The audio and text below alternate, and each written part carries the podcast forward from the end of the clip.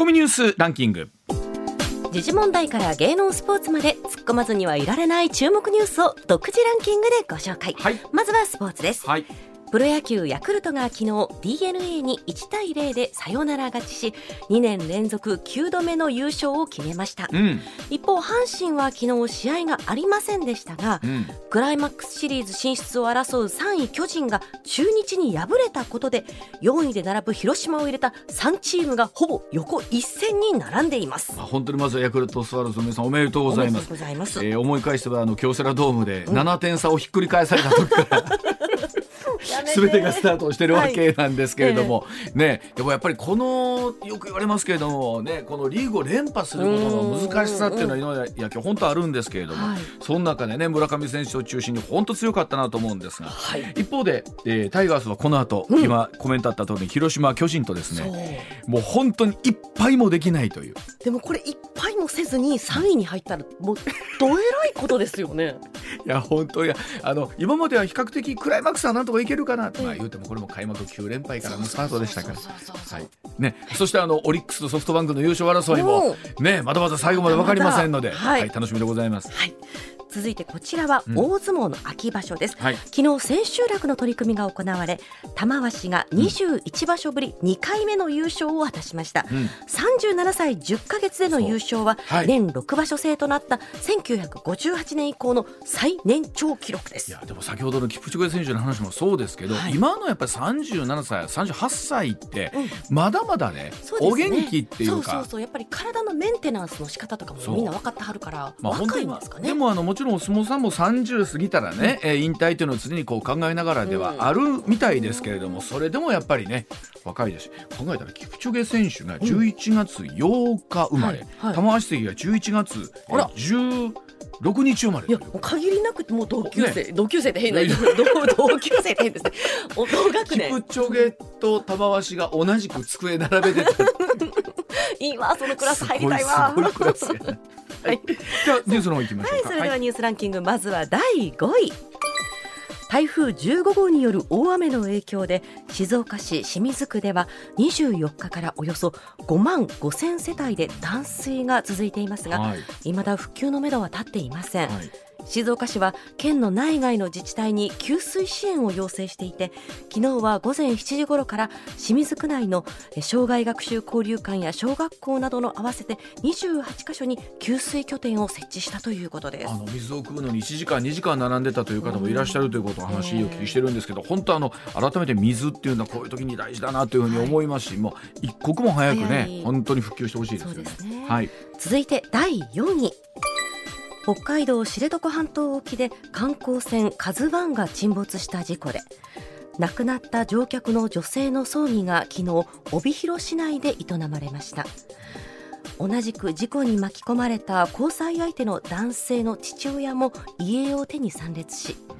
天国でどうか幸せに暮らしてほしいと2人の冥福を祈ったということです。あのこの観光でプロポーズをなさる予定だったというねところもあってとますますそうなるとご家族の皆さんの思いってのは大変お辛いだろうなというふうに思いますしあの本当こういう時にね思うんですけど我々も行きたいですし見たいというのはありますけどやっぱりこう本当に海の状況を分かっているのはそのプロの方だと思うのでやっぱ安全第一っていうのは改めてこういう時に感じますよね。はい続いて第3位。防衛省は昨日午前北朝鮮から少なくとも1発の弾道ミサイルが発射されたと発表しました。日本の EEZ 排他的経済水域の外側に落下したと推定され防衛省が情報収集と分析を進めています。北朝鮮による弾道ミサイルの発射は今年6月5日以来です。はい、えーこの話この後ですね高橋さんにもう少し詳しくお伺いをしていきたいと思います。はい、続いて第2位はすべての新型コロナウイルス感染者について法律に基づく発生届の提出を医師に義務付ける全数把握が今日から全国で見直されます。はい。届け出対象を重症化リスクの高い人に限定保健所や医療機関の人手が限られる中特にケアが必要な患者に医療サービスが行き渡らせるようにするのが狙いです。本当に、えー、この、ね、話が出てきて3年になりますけれどもいわゆるフェーズがそのたんびごとに変わっていくんですけども、うんはい、いよいよ本当にウィズという世界で言うとウィズコロナということで言うと、まあ、そういった局面にやっぱ来たということですよね。いかに効率的にというところにもなってくると思います。はい、はい、続いて1位は安倍元総理大臣の国葬が明日日本武道館で営まれます。国葬には国内海外の合わせて4300人程度が参列する予定でこのうち700人程度は海外の政府関係者や日本に駐在する大使などです。岸田総理大臣は今日午後から国葬翌日の28日まで港区の迎賓館で弔問外交を行い現職の首脳らと個別に会談することにしています、まあ、すでに東京都内は厳戒態勢に、ね、入ってきているということでた、ね、もしかしたらこの放送をお聞きになっている方もいらっしゃるかもしれませんが、うん、また明日にかけてまたどんなことがね、えー、厳しくなってくるのかということだと思いますが、はい、ではこの後高橋由依さんにお話を伺ってまいりましょう。上泉雄一のエーナー MBS ラジオがお送りしています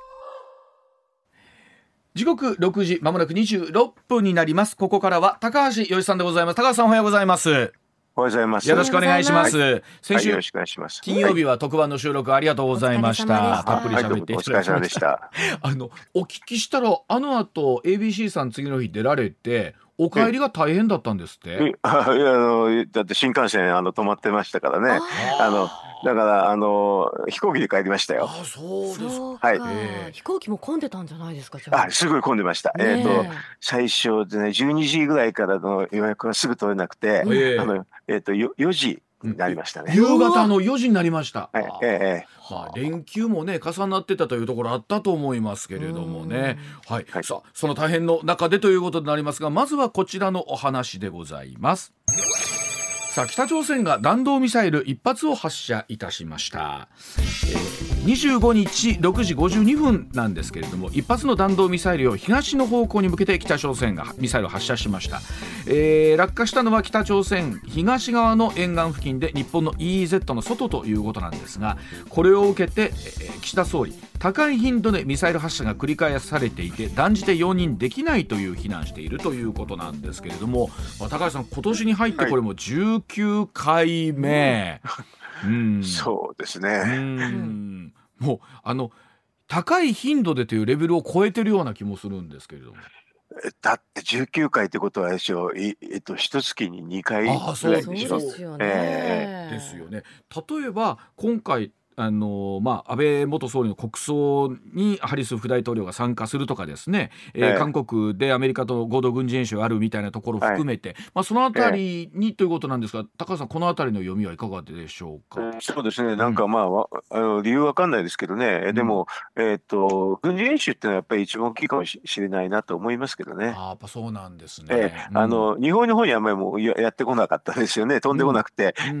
あの結果的にはあのこの軍事演習の近くですからね。うんうんうん、ええあの高さんね前回この特番お越しいただいた時も、はい、まあ、例えば台湾海峡でですねあの、ええ、EEZ にこうミサイルがあった時に内側に入ってきた時に、ええ、NSC 開かなかったうんぬんとありましたけれども、ええ、例えばこういう形の、まあ、ミサイル発射があった場合って、国はどういうことを、あの対応するんですか、例えばだからこれはややりようがないですからね、うん、あの要するになんかメッセージを出すってだけですから、うん、あの要はあの、えー何回やられても同じような対応にはなっちゃうんですけどね、なんかまあ言う言うだけしかないですよね。これも結局言うだけしかできないわけなんですか、まあ、そうです、えーとまあ、外交ですからね、外交で国交がないところですからね、言うだけしかできないですよね。と結局だから、言うしかできないので、もうどうしようもないというか、まあ、そそうそうです。ねえ。ええ、あのなんか EZ の中に打ち込まれても、うん、あのこちらが逆にやるっていう手はあるんですよね。向こうの EZ の中に打ち込むって手はあるんですけどね。日本でそういうことそういうことはあるでしょ？今今おっしゃったあの感じたようにね、いやもうありえないでしょ？ありえないですよね。あだからありえないって言った段階で言うしかないんですよ。これちょっと高さん普通のあれでしたらね、はい、EZ を打ち込む可能性あると思いますよ。普通の国でしたら向こうの方にお互い様っていうんで。なるほど。同じ目には目をじゃないけど。あそうです。あの外交っていうのは相互主義ってやつなんでね、うん、あの要はあの同じようなことをやるって手は手手っていうかそれが普通だと思いますけどね。でも日本の方ではなんか先にうんもうできないっていうかやらないっていうふうにあの思ってるんでしょ？それだと国内法制とかそういうので、ありますよね。だからだから向こうは勝手にあのどんどんどんどんやるとというふうなあの側面もあります。だからもう今で言うともう打たれたい放題ということですね。その意味では、ね、だって打ち返さないからですよ。あのまあ、日本の今の法律ではなかなかもちろんできないんですけど打ち返すあ法律上できないかどうかわかんないですけどね、うん。うん、そういうことをするとあのほら、まあ、マスコミも それええっていう感じになるでしょ。まあまあなるでしょだから、逆に言うと打たれない放題ってことなんですよこれは。うん。まあでですし国としてみてももうこれいつも同じように強い非難をするとか、えー、いろんな言葉のねレベルが違うそうなんですけども、メッセージを出すしかしょうがないと。それだからあの今私言ったようなね、うん、逆にあの向こうのねあの EZ を打ち込めた時ですよ。向こうの EZ を打ち込めた時にやったらどうなのかってことです、やったらあれでしょ国内で批判が出るじゃないですか。まあ、出てくるでしょうね、きっとこれはね。でしょ、えー、だからできないんです。なるほどええ、あのだから難しいですよね。あのこの状況をみんながいいと思ってるわけではもちろんないんだけれども、うん、えー、で打ち返した方がっていう話もあるんですけれども。世の中。やり方はそれしかないですよね、うん、だから外交っていうのはメッセージのやりやり合いなんですけどね、うん、えーと、その時にだからあのこういう、えーと同じようなことをやるっていうメッセージができるかどうか。うん、あの高橋さん本当たらればという話になりますけど仮にですよ日本が打ち返すというの方、うん、EZ 外にというので打ち返すということになった場合には、うん、やっぱり頻度というのは変わってくるもんなんでしょうかこういうのっていうのは。ああのわかんないです。それはあの向こう次第ですけどね、だからもう一回頻度が増えるかもしれませんなるほど。また頻度が増える可能性もある。頻度が増えることは悪いことじゃないですよね。要するにこちらのメッセージが届いてるってことですからね。だから逆に言うとあれですね。もうちょっと近くなったらこっちこちらも近くに行くぞっていうメッセージですよね。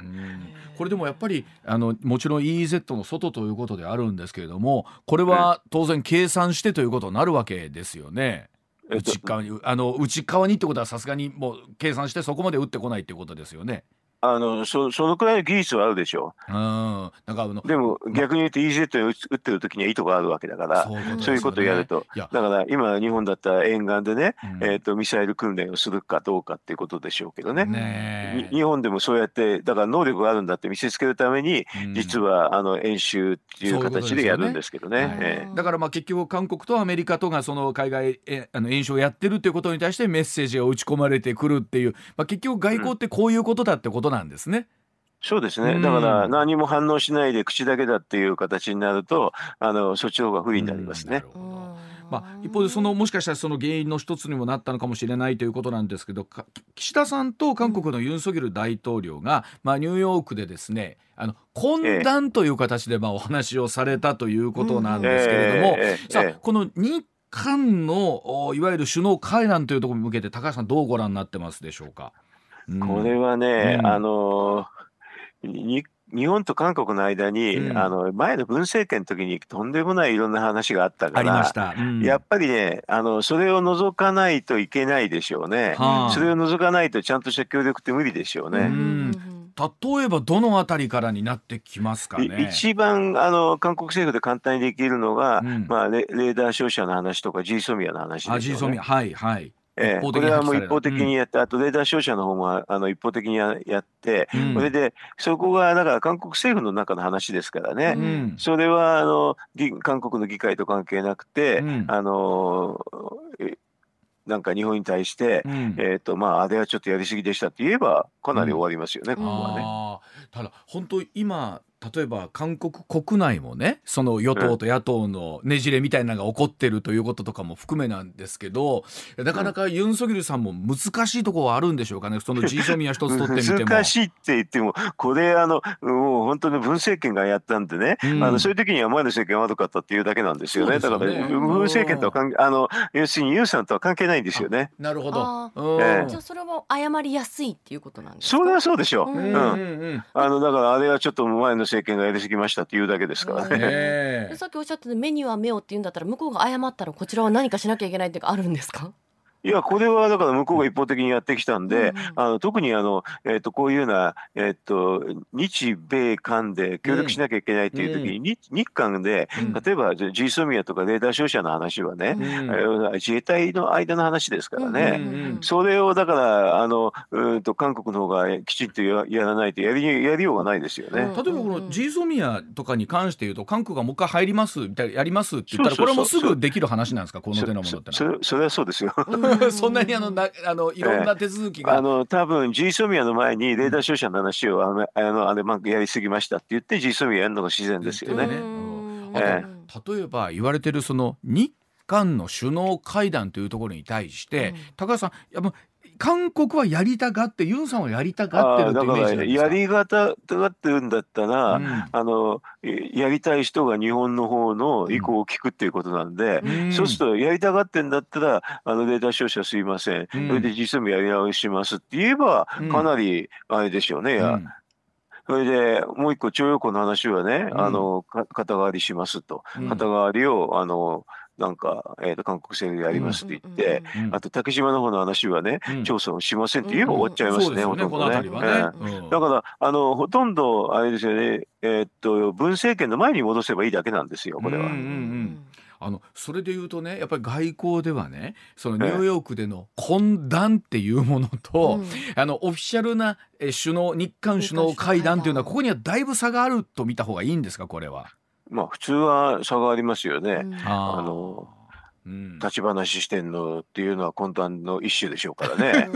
なるほど。ってことはそれとあとちゃんと通訳入れて、席についてやるっていうのは違うんじゃないですか？うん、でそこにやっぱりその席について通訳入れてしっかり向き合うにはいくつかのやっぱり過程がいるわけなんですね。そのそう、うん、あだから逆に言うとユンさんはそういうのやりたくあのそういう過程がやりたくないから、うん、会談してる会談してるっていうしたいしたいって言うんじゃないですか？あなるほど。ちゃんと席座っちゃうと調整しなきゃいけないものが出てきて答え合わせしなきゃいけなくなっちゃうわけなんですね。いろんなものを解決しなきゃいけなくなっちゃうそう。だからあのトップであってねいやもう水に流してくださいって言わそうと思ってるっていう外交じゃないですかこれは。ああ懇談でそのあたりうにょうにょっとしといた方が国内的にもなんか調整つきやすいしっていうのあるのかもしれませんよね。うん、それは楽でしょ、うん、要するに前の政権のことを言うか、うん、要するにあの今まあ何とかしてくださいって言って前の政権の話をしなければ、まああの韓国の国益にはかなうかもしれませんよね。ということは日本政府の立場とするといやそちらの方でしっかり条件整えてもらわんとこちらとしてみれば正式には会談できませんよっていうスタンスということなんですねやっぱり。日本政府から見るとあの前の文政権とユン政権同じですからね継続してるんでね。そうすると前の人のことをきちんと言ってくださいそれじゃないとあのいい加減なことをやられてねそのままにされてもこっちも困りますっていうのが日本政府の立場ですよね。だから高橋さんいつもおっしゃるボールは韓国側にあるっていうのはまさにそういうことなんですね。そう、うん、だからあのもともとだからもうなんていうかなんかこ事の発端っていうのは前の文政権ですからね。だからそれは韓国があ、まあ、文政権を引き継いだユンさんにありますっていうのが日本の立場ですよね。なるほど。結局そっちをしっかりしてくれんことには次のステージいけまへんでという。いやこれは、ね、普通の人間関係も一緒じゃないですか。うんうん、確かにそうですよね。うん。うん、同じ会社だってね そうですね。そのね、うん、前のあったことをきちんとやってくんないと、きちんとお付き合いできませんっていうことになるんじゃないですかね。ねなんかもし仮にトラブルがあった場合だったとしたら、え向こうちゃんとそっち整理つけてくれてからじゃないとうちも向き合えませんよという。うん、それはまあまあいいまあいいじゃないかって言ってるような感じですよね。でも確かにそうですよね。で前の政権とうまくいっててそのまんまあの譲ってきたんだったらその流れの中で、あそれは全く構わないですよね。そういうことですよね。なるほど、非常によくわかります。わかりました。はい。では続いてこちらでございます。6時38分回りました。NHK のネット事業の議論がスタートです。財源と受信料というのが焦点になってくるんでしょうか。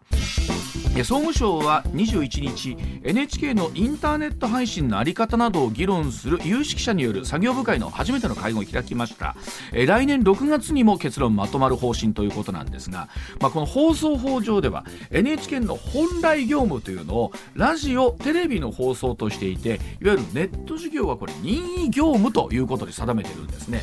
作業部会では20代の皆さん1日のネット利用時間が4時間を超えてきて1時間程度に過ぎないテレビの視聴を大幅に上回るテレビ離れの実態も報告されているということです。さあ受信料制度をネット事業に拡大することに関してスマートフォンを持っているだけで受信料を支払う仕組みにすべきではないという声が上がる一方で番組を見られるアプリを取得したものを受信契約の対象にするかどうかの議論はしていいのではないかということなんですけれどもさあ高橋さんも、えー、総務省ねあのもちろんお勤めご経験あるということなんですけれどもお仕事、はい、これ NHK の在り方っていうのは確かに今言われると時代とともにどう変わっていくかですねこれね。うん、そうですね。まああのこういう時にあの、まあ、世界の流れっていうのが重要なんですけどね。あの要はもうななかなかあれですよね、あの自分のあの国内で自分の話ばっかりしてたら、あの拉致が開かないところありますからね、はい、でまあ、特に国に関する、国の近い制度っていうのは、いろんな国で比較できるんでね、はいはい、私なんかそういうような国際比較っていうのをベースにしてものを考えるんですね。はい。えーいわゆる大他の国の流れみたいなものっていえばどういうふうになってきてるんですか、うん、まあ、うん、あのこれは、えーと受信料を中心にするっていうのは世界ですごく少ないんですよね。あの他の公共あの放送なんかは、うんうん、えー、っと受信料が中心っていうのはほとんどなくてイギリスの BBC ぐらいしかないですね今ね。あのフランスもマクロンさんが公共ちょこっとね、うん、ちょこっとあるんですよ。あるんですけどね、そういうちょこっとの話でからね、そのフランスのマクロンさんの方のところももうあの、えー、っと受信料に依存するっていうのはもうやめるって言ってるし、ね、まあ、他の国も大体そうですね。あと一番ご本家いつも NHK が参考にしてるという,、いう BBC ね、はい、ここもあれですよ受信料はあの多分あのやめるために、うん、えっ、とあれですね、うん、えっ、と今年1月から、2年間凍結っていう方針になってますよね。これで新しい、えーと、政権の下の、えーと、大臣なんかも、うん、まあ、あの死者としてはですね受信料を、うん、まあ、やめる方向だっていう感じですね。うん世界的にはもやっぱそっちの流れになってきてるってことですね。えー、そうです。あの要するに、それじゃ収入何かっていうと、基本的には広告収入ですね。うんうんうんうん。なんかでもあの不思議ですよね。なんかえいよいよもし時代が時代になると高橋さん、うん、NHK さんで広告が流れるっていう時代が来るかもしれないということですよね。でこれをね、うん、あの私なんかずっと総務省に行った時から、うん、そういうのをまあ見越してつちゃね、ちょっと言い過ぎかもしれませんけどね、結構分かっててあの2000年の初めのぐらいからそういう方向だったんでね、えー、っとそういうことをやろうかなと思って、うん、あのやりかけたら、実はね、あの反対がどっからあったかというともちろん NHK さんからもありましたけどね、あの民放さんから多かったです。我々はやっぱりライバルがライバルが増えるからはっきり言いましょう。そういうこと。民放さんからの方が多かった。そうでしょう、ね、なんか NHK の広告って見たら、えー、あなんかしっかりした会社なんかなって思ってしまうし、そしたらそのしっかりした会社は全部そっちに広告が流民民放さんのはねあの強烈に反対してるから NHK さんあんまり反対してなくてしなくて済んだみたいですね。あのまあ例えばこう放送の流れとか見てると一方でね高橋さんあのまあいろいろ大きな災害があった時まあもちろん我々も真剣に取り組ませていただいてるんですけどどうしてもやっぱりそこにコマーシャルをねあの、入れなきゃいけないとかまあもちろんコマーシャルが飛ぶケースもあるんですけども、まあ例えば本当そうういった場合の時に例えば完全に民営化されちゃうとなかなか難しいところも出てくるかもしれませんよね NHK さんもね。うん、あの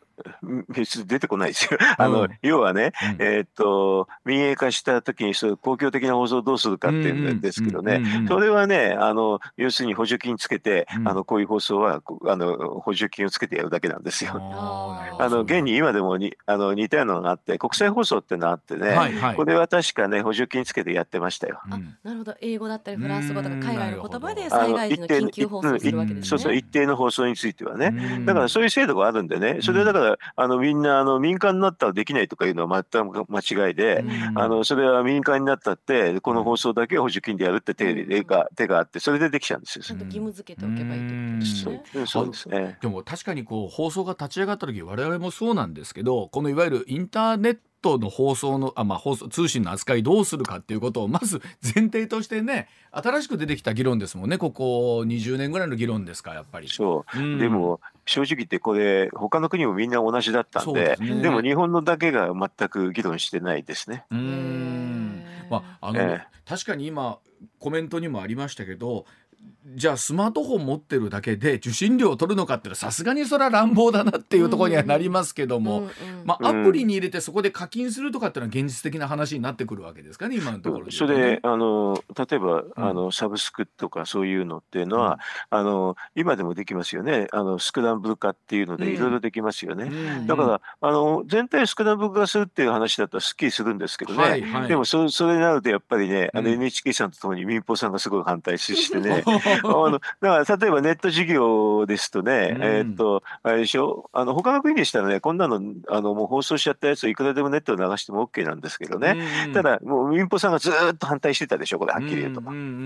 からあの TVer っていうのできたけど全部やらないしね。ねやらないしね。だから他の国とすごい違ってますね、うん。あのこれはあの NHK さんだけじゃなくて民放さんが違ってのも違ってますね。結局まああのうちらもそうなんでしょうけどそのあたりが本当テーブルしっかりついて喋らんことにはっていうことになるわけですよね、きっとうん、ね。だからこの NHK の話しますとね大体民放さんにいろいろとねブーメランが来るんですよ。ああそうなんですね。あの我々今喋っていながらどこにこうあの焦点を当てながら喋ればいいだろうと思いつつ、だから、どこにうん、民営化っていうとね。うん、そうそう、民営化っていうとねうん、急に反対して、誰が反対するかって民放さんがよくよく反対するね。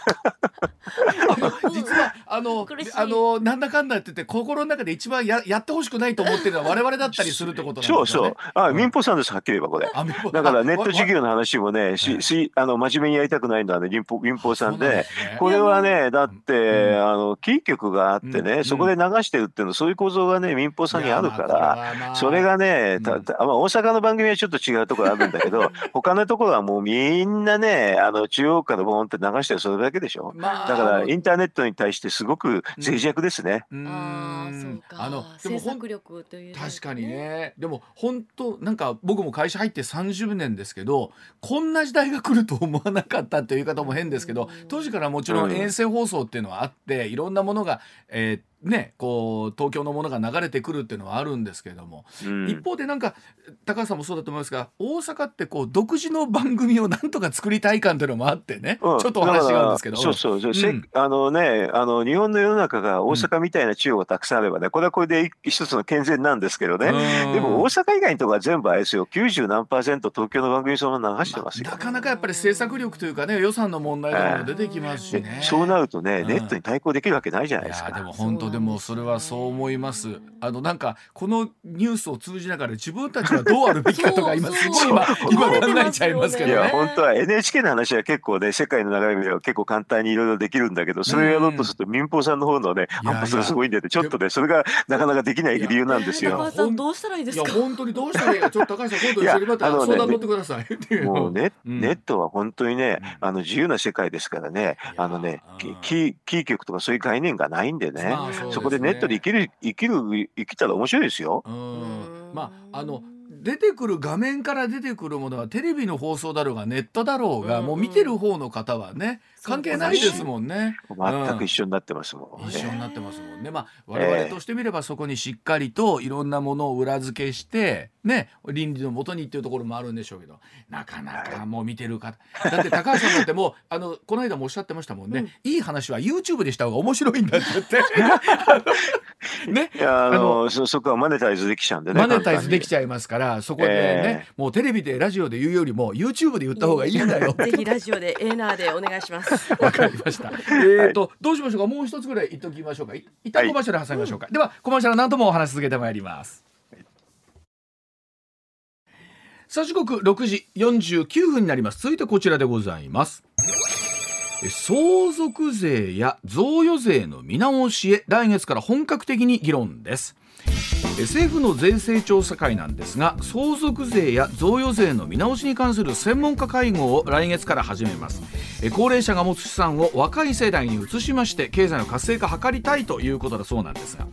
総務省3年前に行った調査によりますと2人以上の世帯が持つ金融資産のうちに全あごめんなさい世帯主が60歳以上の世帯が保有する資産が全体のおよそ65%を占めているということで政府は高齢者から若い世代への資産の移転税制を変えることで促したい考えがあるということなんですけれどもさあ高橋さん、まあ、多くの方がね、この相続税と贈与税というものに対して、まあいろんな考え方あると思うんですが高橋さんまずええ。相相続税贈与税についてどうそもそもどう捉えればいいんでしょうか？うん、あの相続税と贈与税はね実は税金としては同じ法律に書いてあって、はい、あのどういうことかというと、死んだ時に相続であって、生きてる時にあの移すのは贈与って、そういうだけのことなんですよ、はい、違いは。それしかないんですね。はい、だからあの、死んだ時と生きてる時だけに、あのまあ、どっちも移す、あの資産を移すってことなんですけどね、うんうん。うん、それに対して税金をかけるって、それだけのことですね。ねだから両者一緒なんです、はっきりと。ね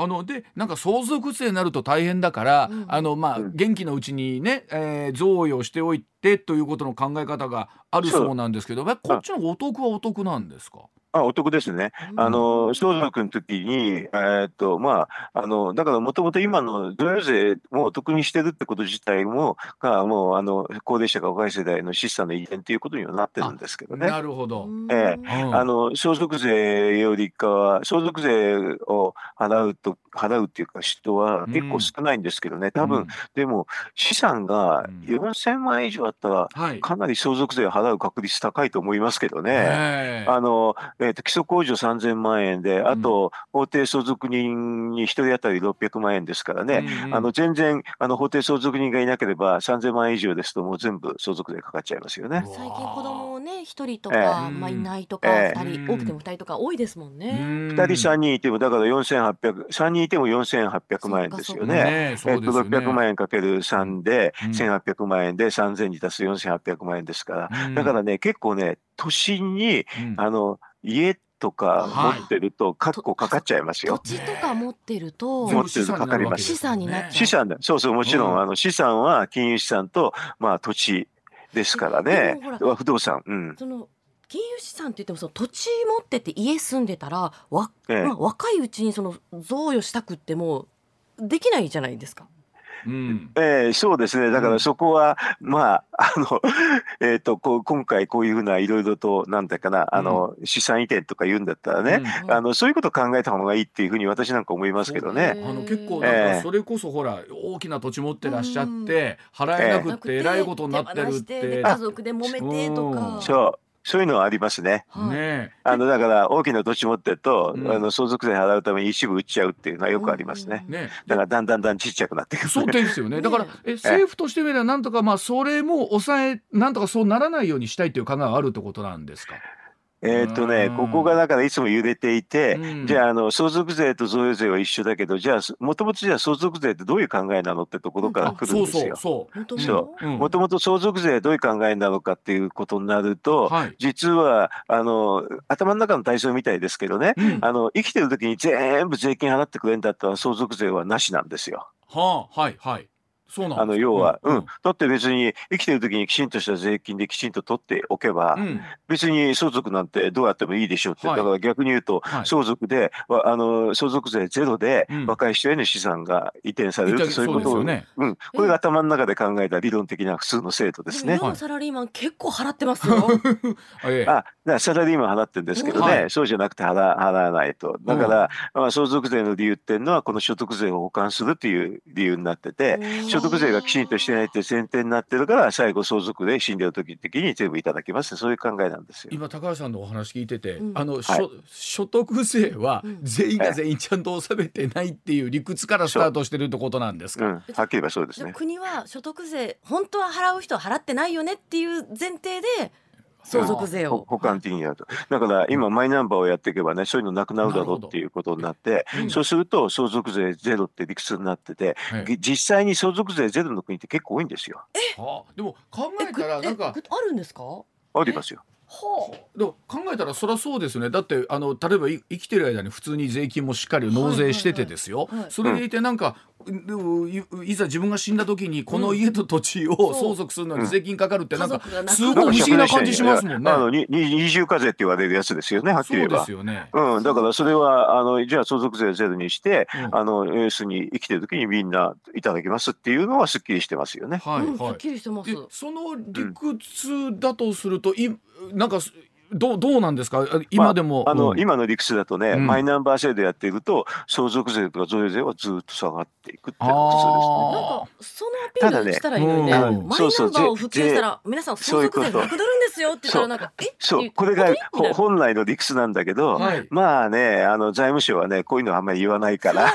これでね取れるとこから取ってそう取れるとこから取るってことやるんですよ。だから変築になっちゃうんだよ。なんか私どんどん財務省嫌いになってきました。いやこういうこと言わないからああー。のそれでねうん。もうあのなマイナンバーマイナンバーでやってくださいって言いつつで、うん。相続税のガッツがガッチシとかね なんかわけわかんないですよ私も今回はそれをなんとかですね、えーもうちょっとさらに税制を変えていきたいというのがあるわけなんですか？いやあるんだけど、ん。はっきり言うとね、がっつり取りたいっていうのがお先に出ちゃうから、あんまり変えないんじゃないかなって。あの、大体だって、あの、おかしくてね、相続税で、前基礎控除は7000万円だったんですよ、ちょっと前まで。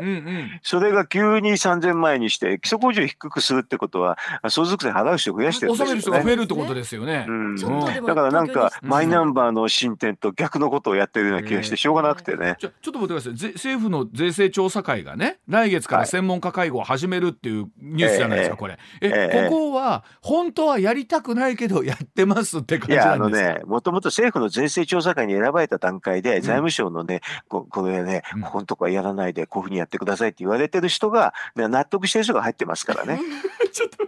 だからこれはね、相続税をいかに残したいかって、私のようにね、筋論言う人からのの理論武装するんじゃないかなって気がしますよじゃあ。高橋さんみたいな人はここに入らないあのね入れる、入れるる。絶対に無理です。ち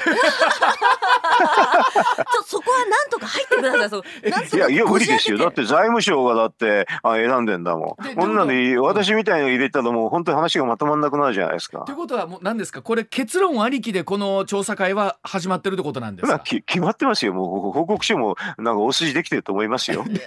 いやーいろいろとね、いろいろとあるけれうん。ど、資産をね、ん。あの、若いに移転っていうのもあるけれうど、ん。税収も重要だからとか言いながらね。うん。うん。相続税もじゃあ取り何ですか？もうほぼ決まってるものに対してみんなでそうでんなそうでんな 言うて議論をしてハンコついて返して終わりってことですか？そうそう、政府の審議会なんかみんなそうです。へえそうなんかなあんまりこれ期待しない方がいいってことですか？いや、期待なんかできるわけないですよ。いやでもそれこそ高橋さん言うようにちゃんと納税しててね、うんそれでいてものすごいお家とかがまあたまたま残ってて困ってる人だって予算いてはると思いますよ。うん。そううん、だから相続税ゼゼロっていうのが筋だって。マイナンバーがうん。あのすごく進展して所得が全部補足できればゼロになるべきものですよね。でもこういうこういうこういう議論絶対出ないですよ。そんな私は聞いたことなかったです。ってことは高橋さんこれ、うん。いいいつの時代にね、えーええ。マイナンバーが100%浸透するかはこう分かりませんけども、えそうなったらそうななるんですかね本当に。いや多分ならない。な らやっぱりならないと。ええやっぱりならないですか？もうもう一個言っておくとね所得税をきちんと納めると、うん実は法人税もほとんどゼロでいいんですよ。これも理論理論。そうおお同じ考え方ですか？さっきとそうです。ええ、だって、だって、あの、生きてる人のところで、うん。あの、役員の人もそうやって全額税金取れるんだかそうでら、すよね。別に、あの、企業でから取んなくたっていいでしょっていうのが終わっちゃいますね。そしたらはあいろんな企業が日本で育ちますね。そういうこと。うん。だから、世界的に、あの、法人税が低くなってるっていうのは、うん。実は個人の所得法則が進展してるからだっていうことなんですけれど、でもこれをマスコミで説明するときにはね、国際競争力とかそういうんで全然違う説明するでしょ？ほうほうほうほう。うん。そうそう国際競争力を増すために法人税を下げるそうそうそう下げてるんだみうん、いたいなや逆なんですよ。本当はいろんな国でうん個人の補足が十分できるようになってるから、うん相続税も、うんえーと法人税うんも下げるっていうのが普通、なるほどそれが理屈なんですけど。なるほど。うん。でもまあ、うん下が法人税自体が下がってる方が多くの国を呼べるのは呼べるんですよね。いろんなあ企業が、ね。でもそれは、うんそれを説明するからおかしくなっちゃうんだけど、うん要するにだってあれでしょ個人で払ってね、うん法人税であったら二重課税でしょ。ああ二重ああなるほど。そういうことになるのか。この二重課税の問題はもうちょっとなんかうん。強くそう二重課税っていうのがね、もううん大原則なんでね、うん。税金っていうのは、うん。それそれからみんないろんなのが出てくるんですけど、うん。全然関係ない理関係ない理由でねみんなよく説明するんで私ニニュース聞いてるとわけわかんないですよ。ああ、じゃあ高橋さんから言わせると全部それ説明違うやんけってことなんあですね。違う違う。全く違う。うん。はあ、でも我々なんか送電そあそうでっかあそうでっあーか言うて納めてるんですけどうんいや違います。えわかりました、はい。じゃあえっとこの後一旦7時の情報を挟むことになりますけれども、えじゃあ今後の税のあり方ということについて高橋さんに最後このコーナーまとめていただきたいと思います、はい。一旦7時のお知らせでございます、はい。まあ、高橋さんお話ありますけれども例えばこのマイナンバーみたいな制度っていうのは高橋さん実際えいろんな国でもですね、まあ、形を変えてあるわけですよね。こう自分あのそうそうどこでもありますよ。それで、うんあのだから日本はすごく遅れた、ん遅れたってもう本当にすもう信じがたいくらいに遅れた国ですよ。ここうはんでやっぱりそこのところでいろんなものをこう管理できるってことっていうのが一つやっぱ大きなメリットだということなんですねこの税に関してということで言うと。んそうですね。うんあのだからでも日本でまだマイナンバーと銀行口座くっついてないですよね。うんえそこそんな国ほとんどないと思いますよ。あーまああのそこをしっかり紐付けてくれたら、えーポイントを差し上げますということで今多くの人があ駆け込んで逆ですね。うんあの要するにマイナンバーがなければ銀行口座開けないからみんなママイナンバー取るっていうのが普通の国ですね。あーなるほどなだからやっぱりそこのところ紐づいてないっていうのはやっぱりそこのところで導入するまでにいろいろあったっていうことなんですよねこれね。それはあの、うんだからいみんな嫌だ嫌だっていうからですけどね、うんはっきり言うとねこれは、うんあの要は反対が多いからできなかったっていうのが現実ですけどね。うんまあ例えばですけどマイナンバーをみんなが取ることによって将来的に税金が、えー、とはい安くなりますっていう考え方がこれ高橋さん理屈的にあるってことですね今のお話で言うと。全くあります。ですからあの相続税法人税は、うんあの限りなくひ低くできるんですけどねう。んそういうふうにしてる国は多いですよ。それをもっと打ち出してくれたらそのいやだからこれ言わない言わない言われてもそんなそんななんていうか一瞬だけポイントが入ったって嬉しくないじゃないですか そうそうそう、将来的に楽になりますよっていうふうに言ってくれないとまあ確かにこう、うんマイナンバーみたいなのね管理するのって情報をどう扱うかってあるんですけど例えばマイナンバーをもっと使いやすくするのにスマートフォンでですねもっと一簡単に、えー示せるようになるとかっていうこと将来的にあるんですかね？ああのえーっとマイナンバーカードって今ありますけどね。うんうんあのカードはスマホの中に入りますね。えっ、と来年の3月ぐらいからあのえっ、とアンドロイドのやつはもう確かそういうふうな動きになってると思うんですよ。あええええあのまあなんかそれはそれでちょっと落としたらえらいことになるかなとか思ったりするんまあですけど。お落としてもあの、うんほら自分の顔のがないと顔認証できないと開けないから。あーこれええでで落とした時にすぐあのストップさせられるじゃないですか今は。まあそうですね。うん、だから落としした時に機能停止すればいいだけですけどねそれは。うんうんうんなるまあほんまでもそうやって便利になってって税金が安くなるんだったらってことなんですけど、なるんかうん。ど、全員がほんまのことを言わずに進めてるみたいな感じなんですかね今のこのあーいや日本のマイナンバーって。かうん、だから私ねあのちょっと税金の話するだけでみんなが「ええ」とか言うんだけど、なうん。なんでこんな話知らないのってぐ逆に思いますけどね。は あ中にいた人から見ると、うん。ええ。ももっとふちゃんと言えやいいのにっていうことですか、高橋さん。いろんな話をね。ういやん、だってここれファクトですよ。ファクだからトこっからこっから話しなかったら例えば法人税をね、うんあの要するに国籍協力のためだって言ってる段階でもう根っこが違ってるから議論なかなか変ですよね。いやーそうですよね僕らずっとその議論の中で話は聞いてたような気がするので、うんなるほどな。うん目から鱗ですねうんわかる。じゃあそのあたりの話また高橋さん来週以降出てきたらまた引き続きよろしくお願いします。はい、今週よろしくおもどうもありがとうございました。願いいたします。はい、どうもありがとうございました。はい